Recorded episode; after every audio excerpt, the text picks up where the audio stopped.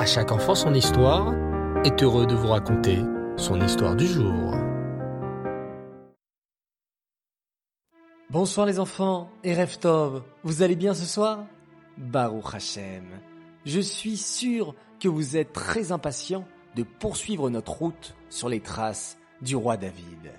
Cette magnifique Neshama du roi David qui vécut 70 ans grâce à Adam Arishon qui lui fit cadeau de 70 ans de sa vie. Ce même roi David qui composa de si belles mélodies pour Hachem. Mais, au fait, sais-tu que le roi David n'est pas né roi au départ? David n'est pas né dans un beau palais d'or et d'argent, avec des serviteurs pour le servir. David n'était même pas le fils d'un roi. David était le fils de Ishaï, un immense tzaddik. Ishaï, le père de David, faisait même partie des quatre plus grandes tzaddikim qui existèrent dans le monde. Et Ishaï eut sept enfants, sept fils. Le petit dernier, le septième, était le petit David. Hélas, le petit David, qui était le dernier de ses frères, n'avait pas beaucoup d'amis. Ses frères se moquaient souvent de lui et ne voulaient jamais jouer avec lui. Pourtant, David était déjà petit, un enfant très doux. Ses cheveux étaient roux comme le feu et il avait un très bon cœur. Tout petit déjà, David restait solitaire dans les montagnes pour s'occuper des troupeaux de son papa. David avait une manière très spéciale de s'occuper de son troupeau.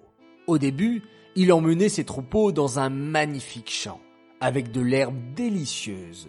Puis, David le berger faisait d'abord sortir les petits agneaux et les moutons les plus faibles du troupeau.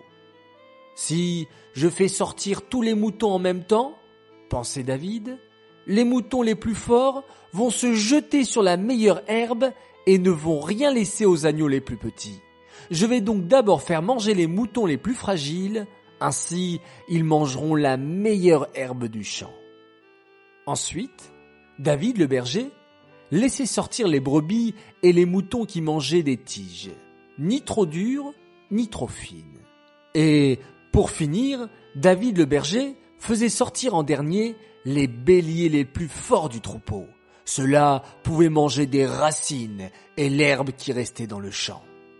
Quand Hachem vit comment David était un si bon berger pour les troupeaux, il s'exclama. David s'occupe si bien des troupeaux de son père Ishaï. Il fait attention que même les agneaux les plus petits et les plus faibles puissent manger de la meilleure herbe. Il n'oublie aucun mouton et s'occupe d'eux avec tellement d'amour. David mérite de devenir le roi d'Israël. Il s'occupera de chaque juif avec beaucoup d'amour. David était d'une gentillesse exceptionnelle, mais faisait preuve aussi d'un immense courage. Comme tu le sais, de nombreux prédateurs veulent manger les troupeaux de moutons, les ours, les loups, les lions. Et David le berger était tout seul, sans aucune arme pour se défendre. Pourtant, lorsqu'il voyait un lion ou un ours qui s'apprêtait à manger un mouton de son troupeau, courageusement, David partait à l'attaque. Avant toute chose, il priait Hachem de le protéger de ces terribles animaux sauvages. Une fois, David se battit à main nue contre quatre lions et trois ours et réussit à les vaincre. Une autre fois, David marchait tranquillement avec ses troupeaux lorsqu'il aperçut au loin une grande colline. Je vais monter dessus, se dit David. Mais catastrophe. David n'avait pas vu que cette colline avait des cornes et une queue. Une colline avec des cornes et une queue? Eh oui les enfants, car cette colline n'était pas une colline, c'était en réalité un réhem, un bœuf géant que David avait confondu avec une montagne. Soudain, le réhem se redressa et se leva, toujours avec David sur le dos. David eut très très peur, sa tête touchait presque le ciel. Il se mit à supplier Hachem. Hachem, je t'en prie, fais-moi descendre de ce terrifiant Réhem. Si tu me sauves la vie, je te construirai une maison aussi grande que les cornes du Réhem. Hachem écouta la prière de David et envoya un lion devant le Réhem. Le Réhem, en voyant le lion qui était le roi des animaux, se prosterna devant lui.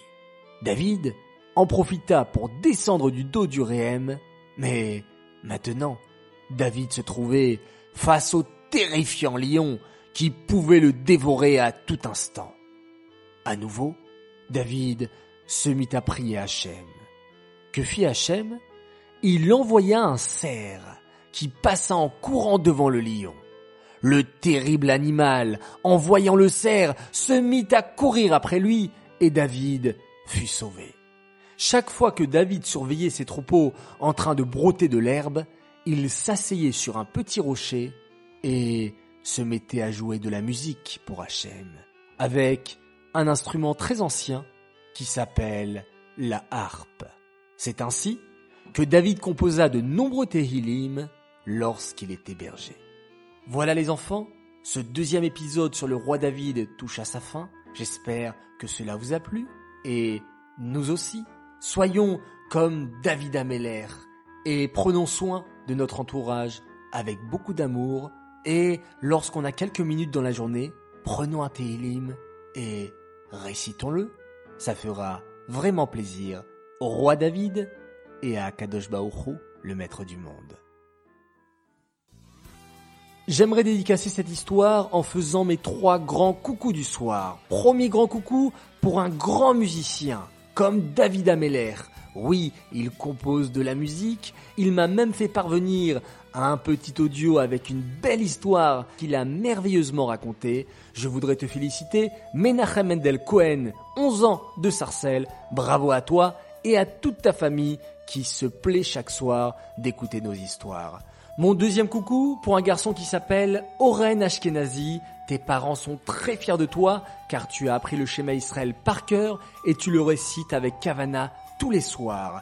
Petit coucou au passage à ton frère Aviel qui passe de très bonnes vacances chez tes grands-parents et tes cousins et qu'il continue à faire également le schéma Israël avant de dormir.